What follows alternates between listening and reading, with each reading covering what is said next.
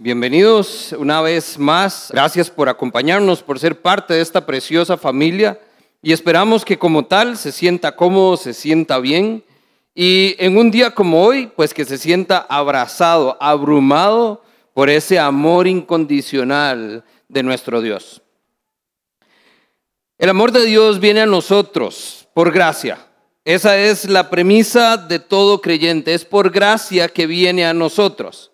Viene sin condición, viene sin merecerlo. Así como estábamos cantando, es no podemos ganarlo, no podemos merecerlo.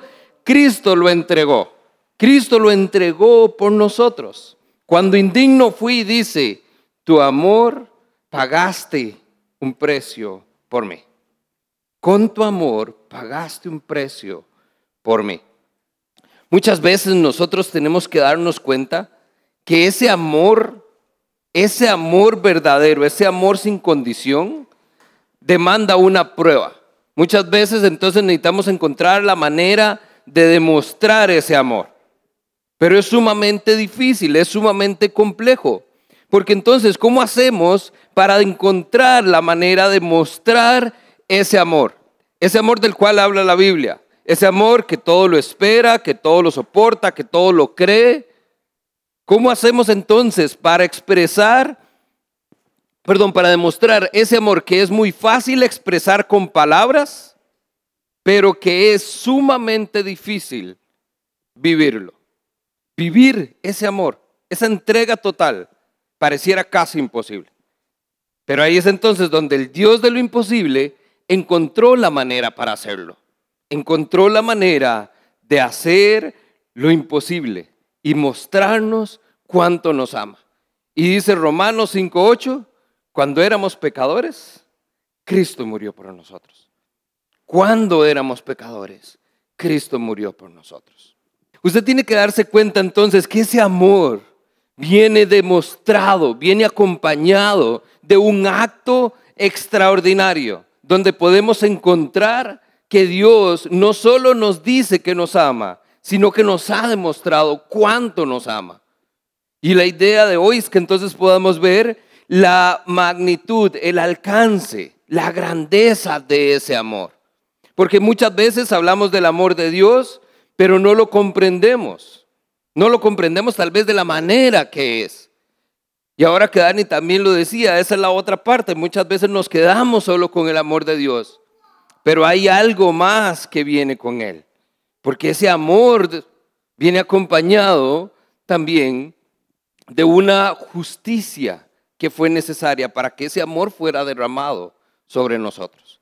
Antes de eso era imposible. Entonces, eso es lo que ponemos hoy sobre la mesa.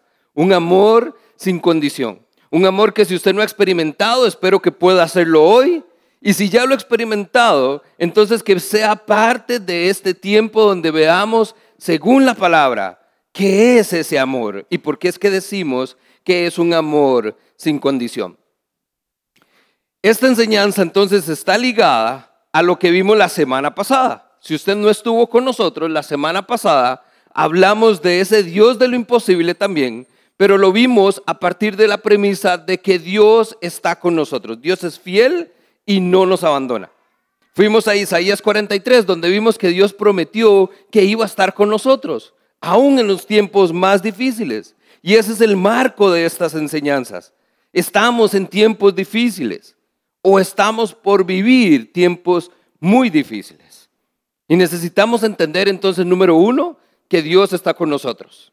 Dios prometió y entonces el Dios de lo imposible, sé que a mi lado está. Yo sé quién va conmigo. Yo sé quién está ahí. Y Él dijo, yo voy a estar. Las aguas no te cubrirán, el fuego no te quemará yo estaré contigo. Y vimos en Isaías 4, yo no sé si, perdón, 43, 4, yo no sé si usted recuerda, el Señor entonces nos dijo, esto es lo que yo prometo, por ti entraré, entregaré hombres, por tu vida entregaré naciones, porque te amo, porque ante mis ojos eres precioso y digno de toda honra. Yo les dije entonces la semana pasada, ahí tengo que hacer un paréntesis. Y ese paréntesis es la enseñanza de hoy. Continuamos y vimos el tema de la fidelidad de Dios, las promesas que Dios cumple, y es ahí donde nos aferramos, a esa seguridad y a esa certeza.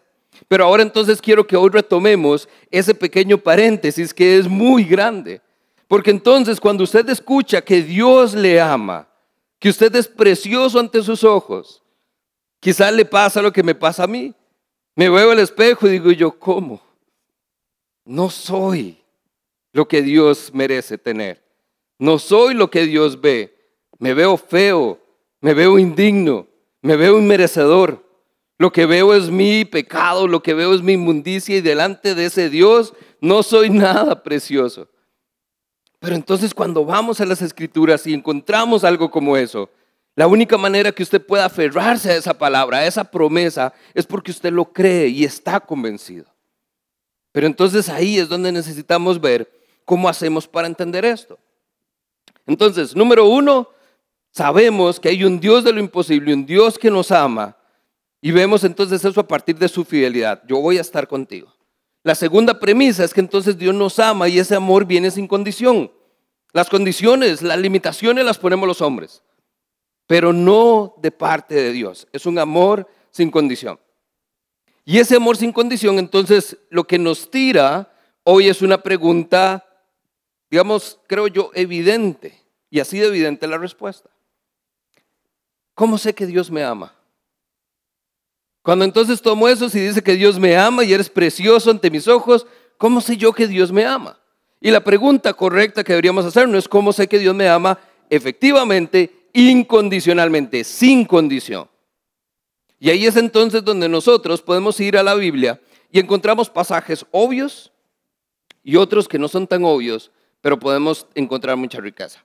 ¿Qué se nos viene primero cuando hablamos del amor de Dios? Juan 3:16. Porque de tal manera amó Dios al mundo, que entregó a su Hijo a morir por nosotros, para que todo el que en él crea no se pierda, tenga vida eterna. Hace unos meses estudiamos la carta de Juan, primera Juan 3, verso 1. Fíjense qué gran amor nos ha dado el Padre, que se nos llame hijos de Dios. Y lo somos. Cuán amor nos ha dado el Padre. Ese es un amor incondicional. Y ahí podemos seguir. Pero nosotros tenemos que darnos cuenta entonces que ese amor es sin condición. Pero para entender esto, déjeme entonces darle unos ejemplos más específicos. Si tiene su Biblia ahí, acompáñeme, Lucas 15. Vamos a comenzar ahí, después nos vamos a mover un poquitito. Lucas capítulo 15, verso 1. Lo que nos da es el contexto. Dice que muchos recaudadores de impuestos y pecadores se acercaban a Jesús para oírlo, pero esto hizo que los fariseos y los maestros de la ley se pusieran a murmurar este hombre recibe pecadores y come con ellos. Hay un contexto donde cómo es posible que Dios ponga la mirada sobre personas que no lo merecen. Pero entonces viene Jesús y les cuenta tres historias. La primera de ellas dice, supongamos que uno de ustedes tiene 100 ovejas, verso 4, y pierde una. ¿No deja las 99 en el campo y va y busca a esa oveja perdida hasta encontrarla? Y cuando la encuentra lleno de alegría, la carga en sus hombros y vuelve a casa. Y al llegar reúne a sus amigos y vecinos y les dice, alégrense conmigo, ya encontré la oveja que se me había perdido. Pues les digo que así como, perdón, que así también es en el cielo. Habrá más alegría por un solo pecador que se arrepienta que por 99 justos que no necesitan arrepentirse. Esta era la canción hace un ratito. Deja la 99 y va por una. Y dice que se alegra cuando la encuentra. Luego entonces cuenta otra historia. Verso 8. Dice, o supongamos que una mujer tiene 10 monedas de plata y pierde una. Recuerde, vea el énfasis que es uno, es uno el que se pierde. No enciende una lámpara, barre la casa y busca con cuidado hasta encontrarla. Y cuando la encuentra, reúne a sus amigas y vecinas y les dice, alégrense conmigo, ya encontré la moneda que se me había perdido. Y nuevamente les dice, les digo que asimismo se alegra Dios con sus ángeles por un pecador que se arrepiente. Y luego pasa, verso 11, a contar otra historia. Esta quizás es más conocida, es más larga, entonces no la vamos a leer, pero es la parábola del hijo pródigo, que muchos eh, eh, historiadores y muchos expertos lo que dicen no debería llamarse la parábola del hijo pródigo, debería ser la palabra del Dios amoroso del Padre bueno, porque gira alrededor del Padre, no del Hijo. Y lo que cuenta la historia es que entonces el Hijo se va, se pierde, se pega a la fiesta y luego regresa a casa. Y cuando regresa, el Padre hace lo mismo que vimos en las historias. Dice que el Padre se alegra, manda a matar eh, un corderito, viene, hace banquete y dice, alégrense porque mi hijo estaba perdido y ahora ha regresado. Estas tres parábolas entonces nos están hablando de un mensaje central. Hay un amor extraordinario de parte de Dios para los perdidos. Hay un grupito de ovejas, hay un grupito de monedas, hay un grupito de hijos y uno se pierde. Se deja el resto, Dios va y busca esa moneda, Dios va y busca esa oveja, Dios va y busca a ese hijo. Y muchas veces, quizás, somos nosotros, somos usted y somos yo. Nosotros vemos que estas historias es lo que realmente nos da un testimonio fuerte, porque nosotros podemos dar fe de que esto sucede. Yo era el que estaba perdido y el Padre fue y me buscó y ahora estoy en casa. Y hay alegría. Quizás ustedes de las que entonces dicen, no, pero yo soy de las otras 99, yo siempre le hice caso al pastor, nunca hice nada malo, nunca desobedecí, y está bien. Pero lo que tenemos que darnos cuenta es que entonces no se trata de nosotros, no se trata de si usted hizo o no hizo, de si usted se perdió y Dios lo encontró, o si ha estado siempre en casa y nunca se ha ido. Familia, esto no se trata de nosotros. Ahí es donde cambiamos el enfoque. Cuando hablamos de amor nos encanta y por eso lo recibimos. Pero esto no se trata de nosotros. El amor de Dios, el enfoque está en quién lo da, no en quién lo recibe. Porque es para todos, no tiene condición, no tiene restricción, a todos. Y usted dice, pero Dios me va a amar a mí, va a amar a aquel que me hizo dar. Sí, porque es para todos sin condición. Por eso es que el enfoque está en quién nos ama. Y aquí es donde siempre hay un conflicto muy erróneo.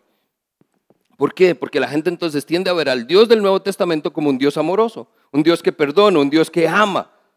Pero entonces ese Dios no es compatible con el Dios del Antiguo Testamento, que es un Dios justo, un Dios que demanda saciar su justicia, un Dios que exige, un Dios que pide. Y entonces ellos nos decimos, no, es que yo me quedo con el Dios del Nuevo Testamento, me quedo con los versos que dice que Dios me ama y que yo soy bueno y que estoy bien. Y no hay concepto más erróneo que este. Dice el Salmo 102 que Dios no puede cambiar.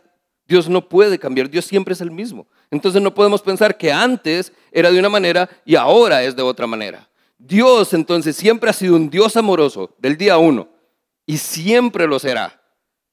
Y Dios también será un Dios justo desde el día uno y siempre lo será. Entonces hoy vamos a tener este acercamiento a ese amor incondicional que es un Dios de amor, pero también un Dios de justicia. El amor de Dios, entonces, lo primero que tenemos que entender es que no es una expresión de un sentimiento. Por eso igual, así como a veces malinterpretamos lo que leemos en la Biblia, muchas veces estamos interpretándolo desde nuestra perspectiva humana. Porque entonces yo trato de encajar el amor de Dios en lo que yo he experimentado como amor. Y es sumamente limitado. El amor de Dios no es una expresión de un sentimiento, es un compromiso de parte de Dios personal con cada uno de sus hijos. A estar siempre con nosotros, a amarnos sin condición y a estar siempre aún en los momentos más difíciles. Entonces, dos, podemos usar dos palabras para hablar de este amor sin condición. Número uno, es el más obvio, es un amor incondicional. ¿Incondicional qué es? Que no tiene condiciones, que no tiene limitaciones, que no tiene restricciones, no tiene nada. Es un amor que puede ser derramado sobre nosotros completamente. Marcos 10:21 nos da el ejemplo de aquel joven rico que se acerca a Jesús y le dice qué tiene que hacer. Y dice entonces el texto que cuando Jesús lo miró, sintió profundo amor por él. No lo juzgó, no voy a ver cuánto dinero tenía, no voy a ver si tenía la lista de cosas que ya había cumplido para hacer, no vio si el hijo tenía un corazón que estaba ya realmente entregado. O sea, no se puso a analizarlo. Dice que Jesús lo vio y sintió amor. Y un amor profundo por él. Ese es el amor sin condición. El amor que no se limita, el amor que no pone restricciones. Y lo segundo que nosotros podemos ver es que entonces es un amor sacrificial. Como hubo un precio que pagar, alguien entregó algo para que ese amor fuera recibido para nosotros sin condición. Gálatas 2.20 dice, he sido crucificado con Cristo y ya no vivo yo, sino que Cristo vive en mí. Lo que ahora vivo en el cuerpo, lo vivo por fe en el Hijo de Dios, quien me amó y dio su vida por mí. Pablo entonces aquí está siendo claro. Jesús me amó, pero ¿qué hizo también? Dio su vida por mí. El amor viene, pero tiene que venir acompañado de la justicia. Y dice que se entregó y dio su vida por mí. Mateo 20, 28 también lo pone más claro. Pues ni aún el Hijo del Hombre vino para ser servido, sino para servir a otros. Y, ahí está la parte clave, dar su vida por rescate de muchos. Vino entonces a servir, pero vino a dar su vida por nosotros, a pagar el precio. Juan 10, 18. Dice Jesús, nadie puede quitarme la vida, sino que yo la entrego voluntariamente en sacrificio, pues tengo la autoridad para entregarla cuando quiera, y así también tengo la autoridad para tomarla. ¿Qué es lo que estamos viendo acá, familia? Entonces, Dios entrega a su Hijo, y eso es una muestra de amor. Pero el Hijo también entrega su vida. Y eso es una muestra de amor. Jesús se está entregando a sí mismo. Por eso Él dice, yo entrego mi vida. Nadie me la está quitando. Ni siquiera el Padre. Nadie me la está quitando. Yo la estoy entregando.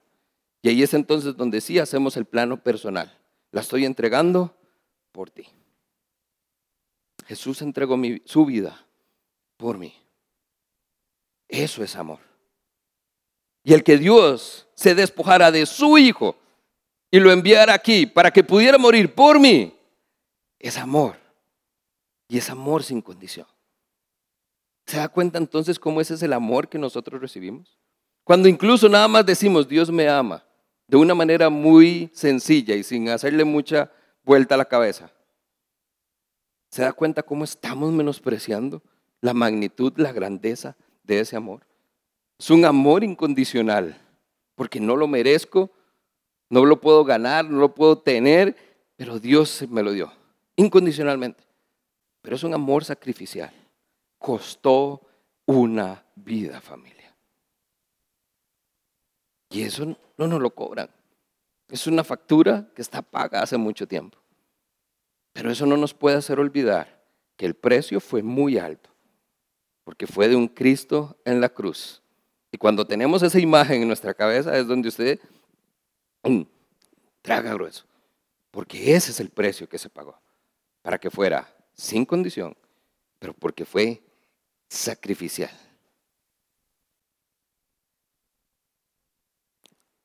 Aquí es entonces donde nosotros podemos ver que cuando hablamos de un amor sin condición, el énfasis entonces no está en nosotros. De nuevo, familia, el énfasis tiene que estar en esa persona, en ese Dios que usted y yo creemos, que fue capaz de hacer todo esto, de dar su vida por nosotros, para el rescate de todos nosotros. Lo segundo que podemos ver acá entonces es que entonces tenemos un amor real y un amor verdadero. Esto no es fantasía, esto no es eh, la, parte entonces donde nosotros tenemos un buen discurso para traer gente a la iglesia. Cuando hablamos del amor de Dios, hablamos de un amor real, sincero, verdadero. El asunto es, estaba preparándome para el estudio y busqué en Google, ¿qué pasa cuando uno busca amor real? Y me salió una novela. Y yo no es. Pero oiga, como tres páginas, y ya se echaron al agua, ¿verdad? Porque vieron la novela. Como tres páginas y solo habla de la novela. Puse amor verdadero y comienza entonces es un amor de pareja, gente haciendo propuestas de matrimonio, un montón de cosas.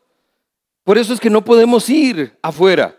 Porque el amor que existe en este mundo, fuera de Dios, está enfocado en mil cosas, excepto en lo que debe ser. Por eso entonces debemos ir a la Biblia, para encontrar el verdadero amor, el amor real, el amor que Dios tiene para nosotros. Entonces, vamos de nuevo a la palabra. Acompáñeme esta vez en Romanos. Usted está ahí en Lucas, nada más avance un poquitito. Está Lucas, Juan, luego vienen Hechos y luego viene Romanos, capítulo 5.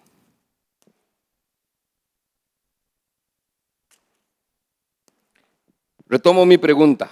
¿Cómo sé que Dios me ama incondicionalmente? Entonces vengo a este texto y tengo la respuesta clara y concisa. Romanos capítulo 5, verso 8. Dice, pero Dios demuestra su amor por nosotros en esto, en que cuando todavía éramos pecadores, Cristo murió por nosotros. Déjeme hacer un ejercicio rápido. Cuando usted lee el texto ahí, ¿qué es lo que le llama la atención? ¿Es la prueba de amor? Dice Dios demuestra su amor por nosotros. Le llama entonces el nosotros. Es que Dios está demostrándome que me ama a mí. Está el énfasis en que Cristo, fue Cristo el que murió por nosotros. Aquí es donde entonces necesitamos ver qué es la esencia de este pasaje. Porque entonces ahí hay una palabrita que hace toda la diferencia. Dice, ¿cuándo? Cuando todavía éramos, dígalo en voz alta, pecadores. Cristo murió por nosotros. Entonces, la muestra de amor verdadero, la demostración más grande y extraordinaria que ha existido de un amor verdadero, de un padre hacia sus hijos, se dio en un momento particular, cuando éramos pecadores, no después. Cristo me amó cuando me vio a mí en lo peor de mí. Mal vestido, mal enfocado, hecho completamente nada. Ahí fue cuando me amó. Por eso es que cuando incluso nosotros tiramos una pregunta como esta, ¿cómo sé que Dios me ama? ¿Se da cuenta entonces de lo irónico de a veces cómo somos nosotros con Dios? O sea, yo le estoy preguntando si me ama ahorita, cuando estoy viendo que Dios me amó cuando era pecador, antes de estar aquí, antes de ser quien soy. No hay duda, no, no tenemos razón para estar con duda. Por eso de nuevo, al igual que lo hice la semana pasada, le digo esta semana, venimos con preguntas, porque es lo que nos da la parte obvia, pero yo quiero que salga usted con la afirmación, Dios me ama incondicionalmente. Y eso es una verdad que puede transformar nuestra vida. Este entonces, este texto, Romanos 5.8, casi que es texto de lectura obligatoria, es un texto que debería estar marcado, subrayado, es más, debería ser un texto que debería ser memorizado, porque este es el fundamento de nuestra fe. El darme cuenta que cuando era pecador, Cristo murió ya por mí y lo hizo por amor, porque entonces en esto está demostrando el Padre cuánto nos ama. Está entregando a su Hijo a morir por nosotros en nuestro peor momento. Por eso hay un pastor que decía, en la cruz se encontró lo peor de la humanidad con lo mejor de la divinidad. Pero estaba lo peor de nosotros, porque éramos todavía pecadores. ¿Por qué es entonces que Dios me ama incondicionalmente? Porque me amó como era, antes de, en mi pecado, en mi condición, en mi inmundicia. Ese amor viene sin condición, porque si fuera condicional, si fuera restringido a cómo somos o a qué hacemos, realmente estaríamos completamente decepcionados. Por eso es que el amor nos puede alcanzar y lo podemos experimentar de una manera maravillosa. La obra de Cristo en la cruz entonces es la prueba definitiva de su amor por usted, por mí. Es una prueba de amor personal. Él puede incluso entonces darnos más pruebas. Hay pruebas adicionales de que Dios nos ama, pero no puede darle una prueba más grande que la que ya dio. Usted puede darse cuenta que Dios le ama de esta manera, de otra manera, de cómo le habla, de cómo pasan las cosas, viendo lograr en su vida, pero no habrá prueba más grande que la que ya se dio en la cruz. Jeremías 33, 31.3, perdón, dice que con amor eterno te amé. Hace mucho tiempo, dice el salmista, eh, el profeta Jeremías, Jehová se manifestó a mí y me dijo, con amor eterno te he amado. Familia, este es un amor que no trasciende. Es que es un amor que siempre ha estado. Por eso es que no lo tomamos bien. Nosotros esperamos que sea un amor extraordinario, un amor sobrenatural, un amor que de alguna manera mágica algo pase. Pero es que es la esencia de quienes somos porque fuimos creados a imagen y semejanza de nuestro Dios y está en nosotros ese amor. Ese amor sin condición, ese amor sacrificial, ese amor incondicional. Por eso es que insisto, muchas veces puede que entonces el problema sea el concepto de amor verdadero que tenemos. Porque entonces o lo hemos leído mal o lo hemos aprendido mal o la expectativa es diferente. Entonces vamos a ver qué es lo que dice Romanos. Estamos en el verso 8, sigamos con el verso 9. Porque esto es importante entender en qué condición se está dando este texto. Romanos 1.18 dice que la ira de Dios se revela desde el cielo contra toda impiedad e injusticia contra el ser humano. Eso quiere decir que entonces cuando hacemos la pregunta, si Dios me ama incondicionalmente, es porque entonces sí, porque Cristo murió por mí. Pero entonces, ¿por qué si Dios de verdad ama sin condición, por qué Jesús tuvo que morir? ¿Por qué entonces sacrificar a su hijo? Y esta es la razón. Porque el amor de esa manera demanda también justicia. No, el amor no es solo, perdón, el amor no es suficiente por sí solo. El amor viene y tiene esta trascendencia en nuestra vida porque viene un amor sin condición acompañado de una justicia. Porque entonces, vea lo que dice el verso 9. Y ahora que hemos sido justificados por su sangre, con cuánta más razón por medio de él seremos salvados del castigo de Dios.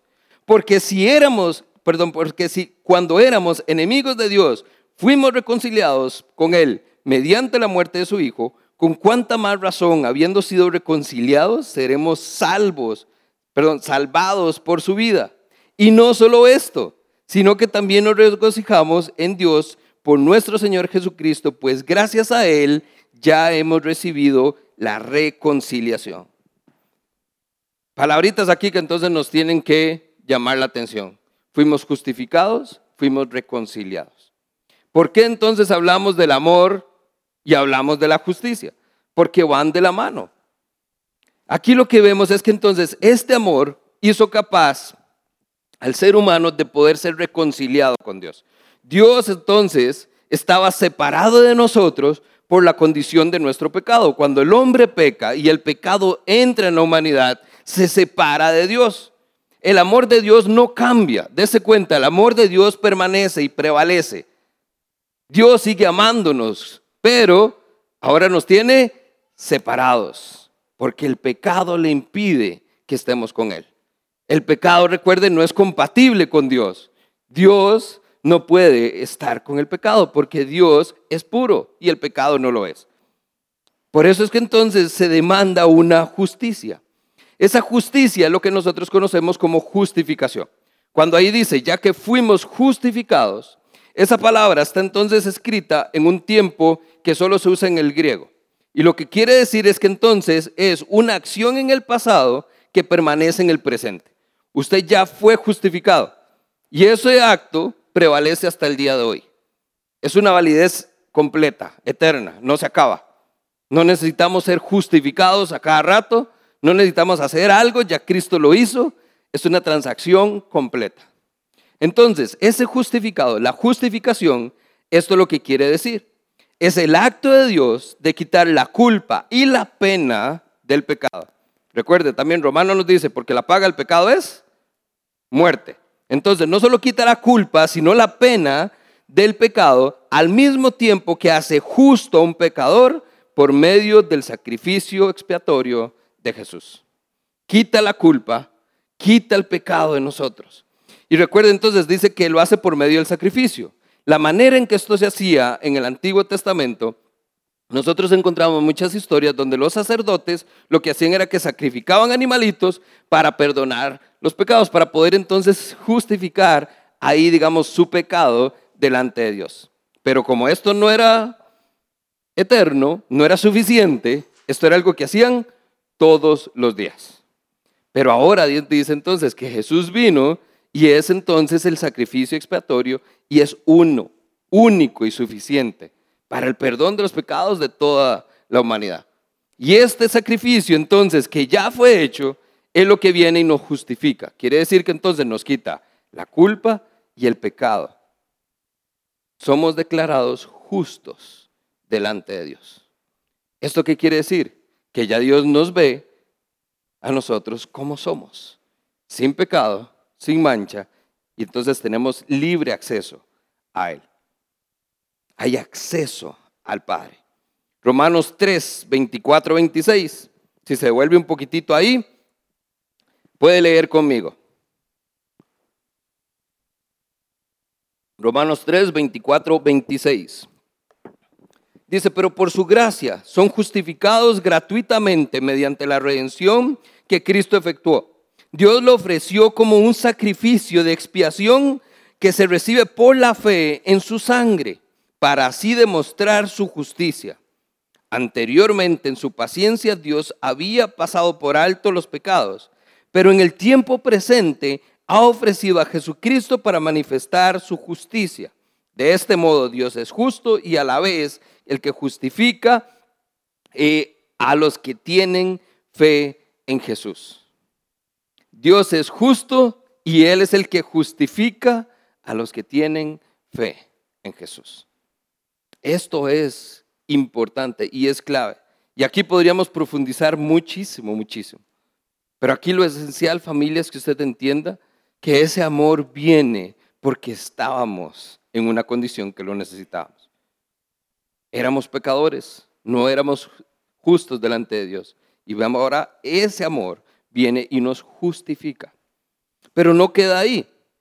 Porque entonces cuando yo soy declarado justo, ya yo estoy en una condición donde puedo estar con el Padre. Ya no tengo pecado.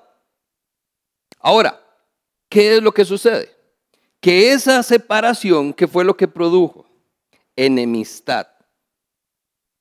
Enemistad. Éramos enemigos de Dios. ¿Por qué? Por nuestro pecado. Entonces, ¿qué es lo que se ocupa? ¿Qué es lo que pasa cuando dos personas no se llevan?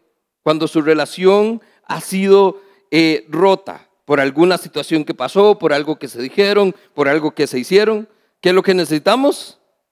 Reconciliarnos. La relación necesita ser restaurada. Y resulta que eso también es parte de la obra de Cristo. No solo nos justifica, nos pone en una posición que podemos ya estar bien delante de Dios, sino que ahora entonces nos restaura, nos reconcilia con Dios. Dice el texto que entonces, verso 10, cuando aún éramos enemigos de Dios, fuimos reconciliados con Él mediante la muerte de su Hijo Jesucristo. Verso 10. Cuando aún éramos qué? No les escucho. Pecadores, enemigos.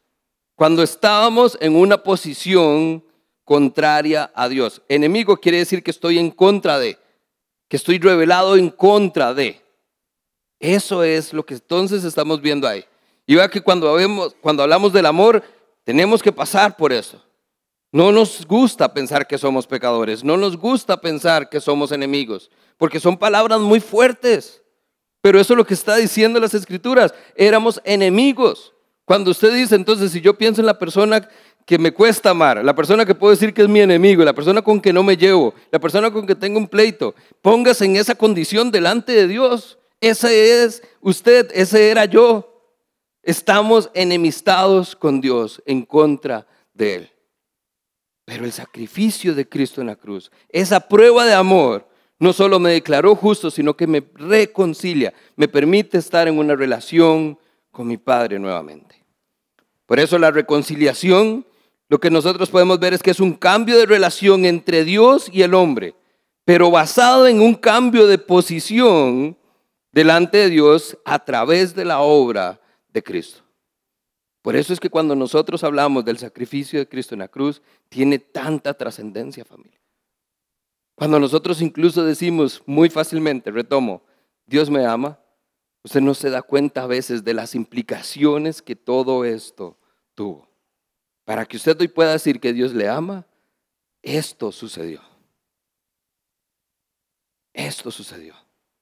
Y lo hizo el Dios de lo imposible, porque nadie más podía hacerlo. Segunda Corintios 5:18, Pablo habla de esto y dice que todo esto proviene de Dios, quien por medio de Cristo nos reconcilió consigo mismo y nos dio el ministerio de la reconciliación. Esto es que en Cristo Dios estaba reconciliando al mundo consigo mismo, no tomándole en cuenta sus pecados y encargándole encargándonos a nosotros el mensaje de la reconciliación. Esto es todo lo que Dios está haciendo y esto es una obra maravillosa familia. Retomo la pregunta. ¿Cómo sé que Dios me ama incondicionalmente? Porque envió a su Hijo a morir por mí, para ser justificado y reconciliado con Él. Por eso es que el amor se vuelve real, se vuelve verdadero. Es sincero y nadie le puede decir que es mentira.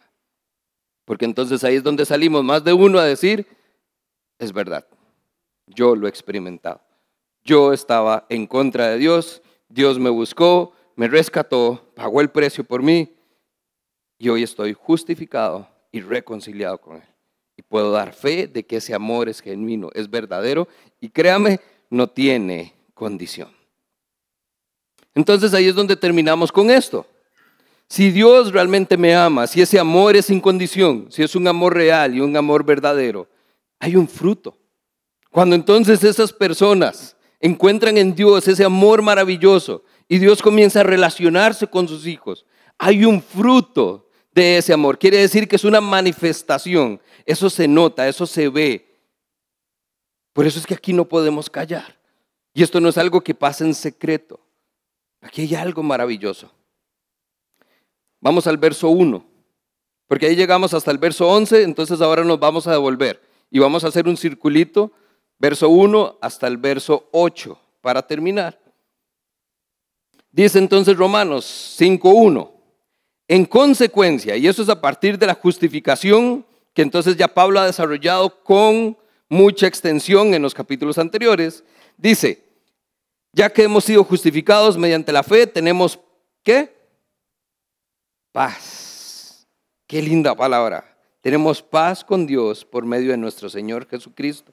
Y también por medio de Él y, el mensaje, y mediante la fe tenemos acceso a esta gracia a esta gracia en la cual nos mantenemos firmes. Así que entonces nos regocijamos en la esperanza de alcanzar la gloria de Dios. Y no solo en esto, sino también en nuestros sufrimientos, porque sabemos que el sufrimiento produce perseverancia, la perseverancia entereza de carácter, la entereza de carácter esperanza. Y esta esperanza no nos defrauda, porque Dios ha derramado su amor en nuestro corazón por medio del Espíritu Santo.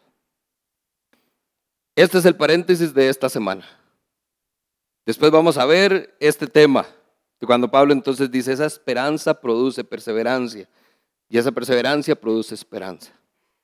Eso lo vamos a ver entonces la próxima semana. Pero entonces quedémonos aquí. Dice que podemos entonces experimentar dos cosas. Podemos ver el fruto de ese amor manifestado en dos acciones muy puntuales. Número uno, experimentamos paz.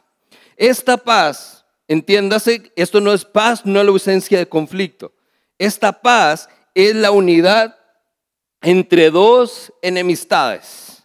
Estábamos en enemistad con Dios y ahora hay paz a través del sacrificio que Jesús hizo en la cruz.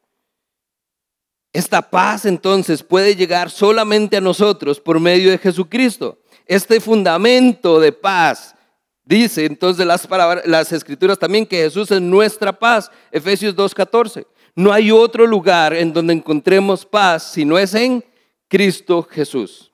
Y por eso aclaro, esto no es la paz de que ya es que estoy tranquilo. Es la paz de que estaba en enemistad con Dios. Era enemigo de Dios. Pero en Cristo, solo en Cristo, puedo encontrar la posibilidad de en su obra redentora ser declarado justo, reconciliarme con Dios y poder experimentar paz con Dios. No la paz de Dios, sino la paz con Dios. Muchos de nosotros eso es lo que estamos buscando. ¿Se acuerda que hablábamos de la resolución de Año Nuevo? Muchos estamos buscando otra vez a Dios, estamos involucrándonos en la iglesia, queremos retomar, queremos estar más cerca. ¿Por qué? Porque lo que sentimos es esa distancia y queremos entonces estar en paz con Dios. Pero esta paz es fundamental. Porque entonces no es solo el sentirnos cerca, es darnos cuenta que podemos estar cerca, que podemos acercarnos con toda confianza al trono de la gracia y pedir a Dios lo que necesitamos porque estamos bien con Él, porque ya no hay enemistad. Aquí no es solo buscar a Dios porque me siento bien, es porque sé que puedo hacerlo, porque antes no podía, mi condición me lo impedía. Y número dos, experimentamos entonces, dice, el gozo, la alegría. Así que entonces nos regocijaremos en esto. Y no solo en esto, sino también en el sufrimiento. Pero entonces quedémonos con esto. Nos vamos a regocijar cuando encontremos esa paz, cuando tengamos esa reconciliación con Dios. El efecto entonces de un amor verdadero es un gozo verdadero. No es una alegría ahí más o menos, es una alegría extraordinaria. No es una alegría de vez en cuando, es una alegría constante. Yo puedo vivir en gozo porque estoy en paz con Dios. Algunos textos que podemos entonces rescatar. Si se va a Lucas 15, que fue donde comenzamos, vea que entonces todas las historias nos hablan de lo mismo. Lucas 15, en el verso 5, cuando habla de las ovejas perdidas, dice, y al encontrar la oveja lleno de alegría, la carga en sus hombros, vuelve a casa y al llegar reúne a sus amigos y les dice, alégrense conmigo. ¿Qué les dice? Alégrense conmigo, gócense conmigo, porque estaba perdida, pero ya la encontré. Lo vuelve a repetir, verso 9. Cuando entonces se pierde la moneda, dice, reúne a sus amigas, a sus vecinas y les dice, alégrense conmigo porque ya encontré la moneda que se me había perdido. Alégrense conmigo. Y con el hijo pródigo, cuando regresa a casa, usted conoce la historia quizás, y si no, le voy a hacer ahí el, el, el llamadito. El otro hijo, el otro hermano, dice que entonces no le gustó, no se alegró, y buscó al papá y comenzó a reclamarle. Y esto es lo que le dice el papá. Teníamos teníamos que hacer fiesta. No es que fue que se me ocurrió, teníamos que hacer fiesta y alegrarnos. Verso 32. Porque, en porque este hermano tuyo estaba muerto, pero ahora ha vuelto a la vida. Se había perdido, pero ya lo hemos encontrado. Cuando nosotros tenemos ahora ese acceso al Padre que viene a nosotros por medio del amor de Cristo, y por eso hemos cantado todo el día de la gracia, nos damos cuenta que esto es el gozo verdadero que proviene de Dios. Este es el gozo verdadero, la alegría completa. ¿Por qué? Porque estábamos perdidos, pero nuestro Padre nos encontró y nos amó, nos amó sin condición, aún siendo pecadores, en nuestro peor momento. Pero hoy por eso entonces dice que hay alegría cuando el perdido llega a casa. Pero aquí es entonces donde terminamos con esto. Hay una, no es una restricción, no es una limitación y no es una condición, entiendan. Pero hay algo en nosotros que es parte de ese proceso y se da muy naturalmente. No se puede forzar, no se puede pedir, no se puede obligar. Pero cuando llegamos y nos encontramos con ese amor sin condición, cuando experimentamos esa gracia derramada sobre nosotros en nuestro peor momento, hay un llamado al arrepentimiento. Al reconocer que sí, somos pecadores. Al reconocer que no merecemos ese amor. Al reconocer que no lo merecemos, no lo podemos imaginar sin que algo cambie en nuestra vida. Y entonces las tres historias lo vuelven a repetir. Habrá más alegría por un pecador que se arrepienta que por 99 que no necesiten hacerlo. Habrá más alegría y Dios se alegra con sus ángeles por un pecador que se arrepienta. Uno. Y dice, y teníamos que hacer fiesta por un hermano que se había perdido, por un hijo. Y ahora regresó a casa. En las tres historias y en su historia y en mi historia, lo que debe haber es arrepentimiento, familia. Cuando entonces usted conoce ese amor, cuando usted comprende ese amor, cuando usted se enfrenta a esta realidad que le estamos dando hoy, Dios le ama, quite los signos de pregunta, Dios le ama incondicionalmente. ¿Qué va a hacer? Ahí es entonces donde la respuesta natural debería ser entonces llegar al arrepentimiento. Y déjeme decirle por qué, y con esto termino. Dice el verso 6, a la verdad, cuando éramos incapaces de salvarnos en el tiempo señalado, Cristo murió por los malvados. Difícilmente habrá quien muera por un justo, aunque tal vez se haya, haya alguien que se atreva a morir por una persona buena. Y aquí es entonces donde conecta. Difícilmente habrá quien muera por un justo, aunque tal vez haya alguien que se atreva a morir por una persona buena. Y conecta al verso 8. Pero Dios demuestra su amor en esto, en que cuando éramos pecadores, Cristo murió por nosotros. Cuando éramos pecadores. Y el pecador necesita arrepentimiento. Necesita arrepentirse de sus pecados, necesita darse cuenta que entonces nuestra vida muchas veces es como una vasija rota, donde no valemos nada, donde no tenemos nada, pero podemos acercarnos delante de Dios y decirle, Señor, soy incapaz, soy débil. Por eso la pregunta que le hago ahorita es, ¿se siente usted así? ¿Se siente pecador? ¿Se siente incapaz? La reina Valera dice, cuando éramos débiles, ¿se siente hoy usted débil? Ya sin recursos, sin nada que hacer, agotó todas sus opciones. Pues déjeme decirle, está en la condición ideal. Eso es lo que necesitamos, nada más. El Salmo dice que nada le agrada a Dios más que un espíritu quebrantado. El corazón quebrantado y arrepentido no es pasado por alto delante de Dios. Así que mientras terminamos en este ratito, no es para cantar meramente, queremos ministrar un tiempo para que entonces usted tenga la experiencia de ese amor incondicional. De que usted se dé cuenta que es como una vasija rota, de que usted está quebrantado, arrepentido, pero eso es una buena condición. Porque es lo que abre la puerta a que ese amor sea derramado sobre su vida sin condición. Entonces le invito a que se ponga de pie o a que se ponga de rodillas, en la mejor condición en la que usted pueda estar delante de su Dios y recibir ese amor sin condición.